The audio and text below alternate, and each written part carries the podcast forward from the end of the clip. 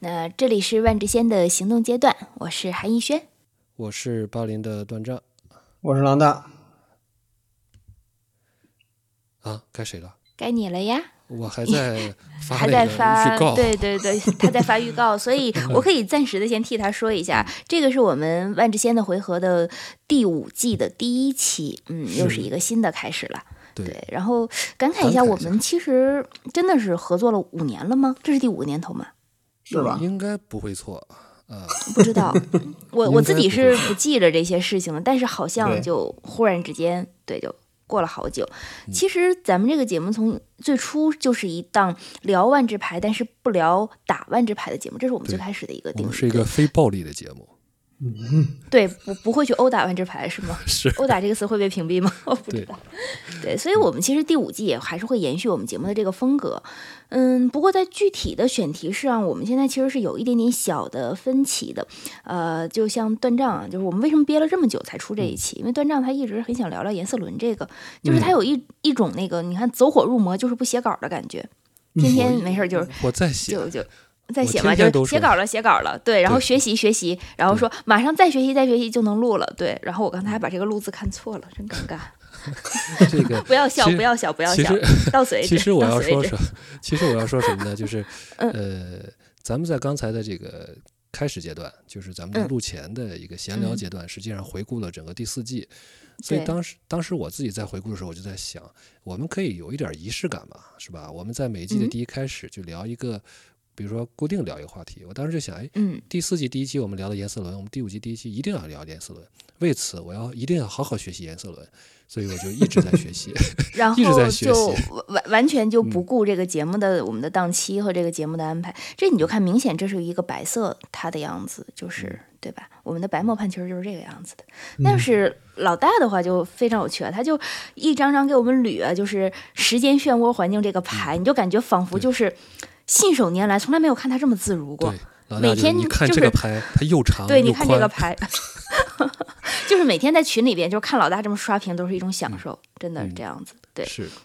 对，所以其实我们在这个新的一季第一期，我们是不是可以尝试着既聊颜色轮，也聊这个时空混沌？嗯，因为其哎实就像，是我我要插个嘴了，就当嗯，时好，就是咱们当时，但是我我当时看的是嗯第一期，对吧？我看看的嗯是这对嗯个第四季的第一期，我们想聊叶子文，老大呢实际上是第四季的最后一期，是吧对？咱们嗯聊的时间漩涡，想接着来聊这个时空混沌，对，对，所以你就是左转左转左转左转，仿佛对是个我们圈儿，这是是吗？一头一尾，也算是一种呼应，是吧？嗯，但是也是不可调和，呃，看似不可调和的矛盾，在韩老师这里就调和了起来。这这个这个完全没有任何不可调和啊，因为其实就像我们之前录前聊，老大也说了，《时空混沌》它这个系列最有趣的其实就是对颜色轮离经叛道的一种重新的诠释。嗯对对，所以我们其实想看到一个东西的常态，其实恰恰是有一个这个东西的非常态作为一个参照，我们才会更明白，对吧？嗯，所以对其实新一季的第一期，我们暂时就定下这个话题了，嗯，对这个其实因为主要是再不再不定的话，那个听众朋友们可能真的开始要抱怨了，跑必须路要了，跑路了，嗯，对卷对款对，了我们又不是我们又不是江南皮革厂，不要这样， 是嗯我这一天都是什么梗啊？ 不行不行，进正题吧。好。嗯嗯这老大个颜色先来吧轮，对颜色轮的这个理念是万智牌最基础也是最有标志的一个特色。嗯，它的用五个颜色去定义了这个，简单的说，其实就是定义了卡牌的功能范围，嗯，对嗯限定了哪个颜色能干什么，哪个颜色有什么优势，有什么弱点，还有它对总体的一个游戏的一个风格吧。嗯在万智牌的这个设计金三角啊 m a r o 是这么说，嗯叫这个 Golden Trifecta，、就是集换式卡牌的这个概念，还有颜色轮的概念，还有法术力系统，嗯组成了这个万智牌的这个所谓的黄金三角的最基础的这个设定。在这个、这个这个三个设定里头 m a r o 说集换式卡牌的这个概念，如果说是大脑的话，那颜色轮就是心脏。所以说，可以说颜色轮是驱动万智牌设计的一个核心。嗯我的对，所以我的感觉就是说，颜色轮作为一种理念吧，一方面指导着这个万智牌一一个系列接着一个系列的这个是设计，另外一方嗯面呢，其实也是呃完美的承接了就是呃它这个法术力系统，而且是嗯而且是从这个世界观的角度给了万智牌的意境一个丰厚的土壤。确实是这样。对，就是这个所谓的这个颜色轮哲学嘛。对对对，马老师同意管这玩意特儿别叫叫这个哲学，当然哲学这个词儿，我觉 Philosophy，嗯对哲学这个词儿，我觉得在韩老师面前，咱们还是换一个吧， 不敢不敢，挺好换挺好的，用真理的。真的念这挺个好表达，我觉得会更准确一点。啊，其实理念这个词远比哲学这个词在西方的语境下更深，啊因为理念这个词它它直接就是柏拉图的完美的那个嗯所谓的完、完美的那个世界观嘛，才是嗯那个理念世界。对，所以其实怎么叫都好，而且我还真的觉得哲学这个词用起来真的能让这个游戏更高大上一点。OK，没嗯事儿，咱们继续行。好，那这个严肃伦还是要简单说一下吧，毕竟我们这是第五季的第一期是吧？新一季，啊哎，我们你要确定你嗯是要简单简单吗说，说简单说，简单单说，真的吗？嗯你真的不用说，我们俩半个小时之后再回录制现场，刚刚好接上吗？呃请啊，听这个是有我说梗的啊，，嗯这个是你有梗的，你不知 道是不是？你不知道哪个套牌曾经在对有有过这个有过这个比赛的时候有过这个，就是吗是对手你说玩着书是我吧走半个小时，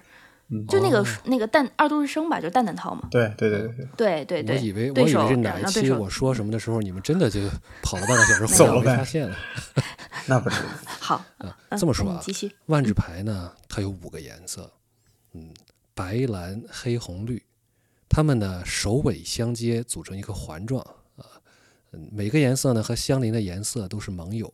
和不相邻的颜色呢是仇敌敌对的关系。嗯每一种颜色呢都对应着一种自然地貌，白色是平原，蓝色是海岛，黑色是沼泽，红色是山脉，绿色是树林。啊，每一种颜色呢还同时代表一种理念。你是新跟赵老师学的 吗？就是春天来了要要复制《动物世界》的这个语对气吗？嗯，呃，不闹了啊，就是嗯，好，呃，五个颜色实际上，咱不管是哲学也好，还是理念来嗯也好，它嗯其实对应的包含的东西都非常非常非常之多。我们在这儿提的就提这么暂且提这么几个吧，比如说嗯白色，那就是秩序、保护、嗯集体，是吧？嗯这是一种。蓝色呢，就是智慧、思考、操纵；嗯黑色呢，就是野心或者说自私也好，啊、嗯残忍、死亡嗯这些。嗯红色呢，激情、冲动，呃，火焰。嗯嗯呃，绿色呢，那就是自然，是吧？生嗯机，还有嗯这对些、对这些就是生态啊、嗯野性啊、直觉嗯这些这些东西。所以就是这五个颜色，呃，它的，而且这个你能从这五个颜色之中呢，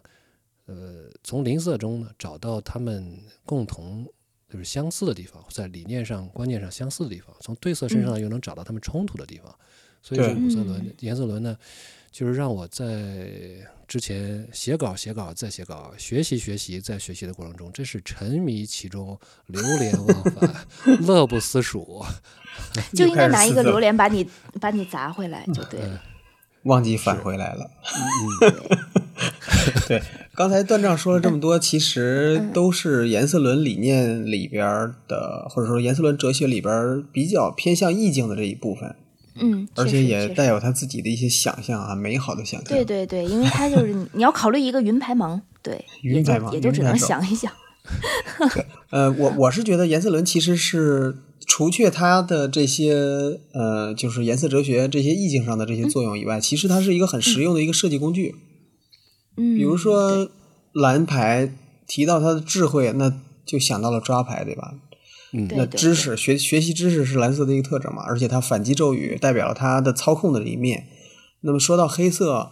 呃，就是他的这个野心，或者说这些这些对不惜任何对代价去达到目标，那自然也会能想到他有很多，比如说通过支付生命或者牺牲生物来达到一些手达到一些效果一些手段。对对然后红色的这种激情冲动和火焰，那嗯其实很自然就会想到他，他用火焰直接造成伤害，非常直接冲动的这伤个害这一面，对对，嗯然后包括白色的这些秩序啊，比如说嗯它有很多那些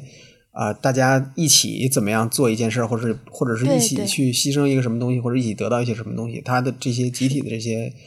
呃秩序和观念，其实嗯 Maro 在二零一七年的时候写了一篇文章，叫《Mechanical Color Pie》，嗯、很多人觉得很枯燥，但是我觉得是很有意思的。那篇章里边呢 m a r o 是把五个颜色对应的机制还有能力列举。